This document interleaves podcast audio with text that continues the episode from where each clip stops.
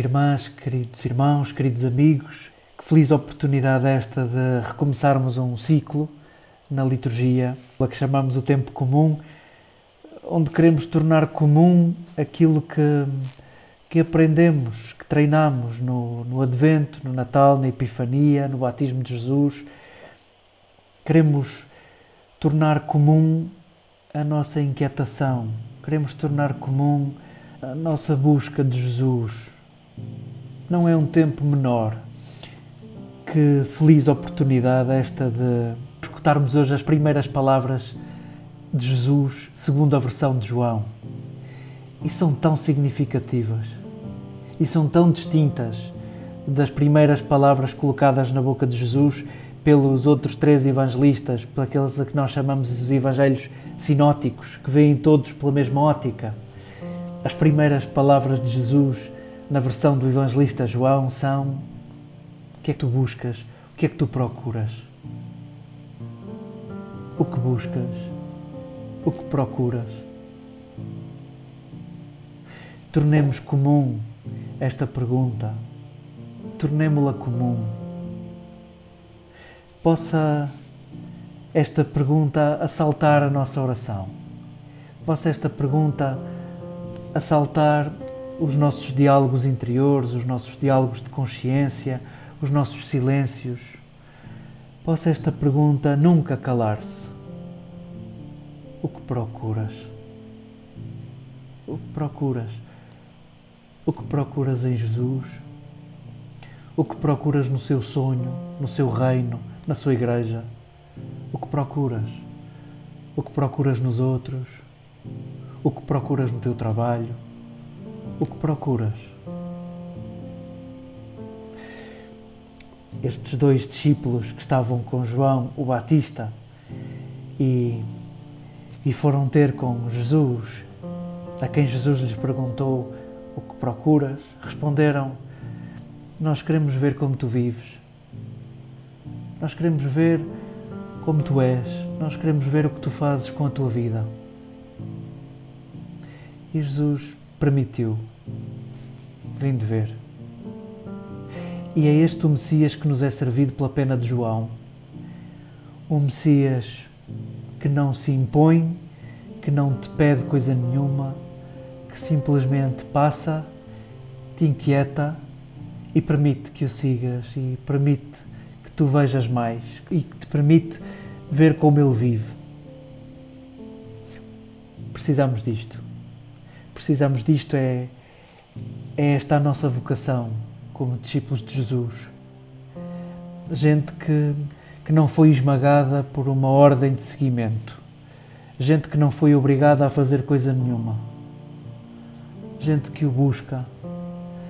E gente que pressente que Deus permite que o busquem. Enzo Bianchi tem uma, uma reflexão luminosa sobre, sobre este quadro que nos foi servido agora do primeiro capítulo do Evangelho de João. Enzo Bianchi diz que João Batista não, não seduziu os seus discípulos, sendo que a etimologia crua da palavra sedução significa conduzir a si. E João não os conduziu a si. João, segundo a reflexão de Enzo Bianchi, eh, ensina os seus discípulos. O mesmo é dizer, aponta-lhes o sinal. Essa seria a etimologia mais crua da palavra ensinar. Aponta-lhes o sinal. E eles vão, sabiam a senha. João diz-lhes: aquele é o cordeiro fosse entre nós, não sabíamos bem o que é que isto queria dizer. O cordeiro pascal era o animal que se comia prestes a sermos libertados. Foi, foi o que aconteceu ao povo no Egito. É o animal da libertação e por isso é o animal que ficou consagrado no culto judaico. João diz de Jesus: é aquele que nos liberta, é aquele que pode libertar-te. e aqueles dois foram. E nós estamos aqui porque aqueles dois foram, e porque aqueles dois foram dizer a outros dois, e porque esses dois foram dizer a tantos até chegar a ti, até chegar a mim. Encontramos aquele que pode libertar-te. Encontramos aquele que respeita a tua liberdade. Encontramos aquele que permite que o sigam, que permite que vivamos com ele. E com isto, o que vamos nós fazer? Nós, porventura, não somos João Batista, nós, porventura, julgamos-nos pequenos, nós achamos que estamos muito dispersos com tanta coisa que fazemos. Olhemos a primeira leitura. É um clássico de, dos textos bíblicos, aquilo a que nós chamamos a vocação de Samuel. Samuel escutava uma voz interior, escutava um apelo, escutava um impulso, sabemos lá, e ia ter com aquele a quem estava confiado, ia ter com Eli. E ali nesta, neste texto apresenta-se como um mestre muito doce, apresenta-se como um mestre muito sábio. Uh, não fui eu que te chamei, torna a deitar-te. E a terceira vez, eu não te chamei, olha, uh, se voltares a escutar esse impulso, fica em aberto. Diz, estou aqui, fala. E curioso que este Eli, que é capaz de derreter o nosso coração neste quadro, é o mesmo Eli que orienta um santuário, ele e os seus filhos, e se nós formos ler os textos antes e depois, este Eli não, não se recomenda a ninguém, ele explora as pessoas que vão ao santuário, ele é péssimo. E, e é capaz de dizer a Samuel para viver em aberto.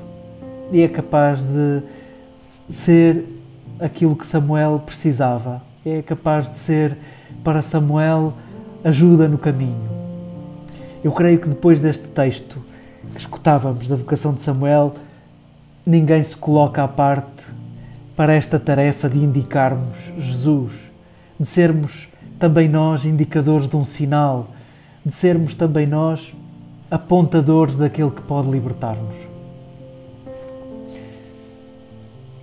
Possam estes textos devolver-nos liberdade e possam estes textos responsabilizar-nos uns pelos outros na tarefa de descobrirmos Jesus, na tarefa de identificarmos os sinais da Sua presença e da Sua passagem e de sermos verdadeiros cuidadores nós que nos importamos com a liberdade de cada um, nós que nos importamos com a busca de sentido de cada um. Possa este Jesus que passa na vida de cada um de nós, em sinais, em circunstâncias e em rostos, ser o nosso libertador, aquele que não nos deixa na mesma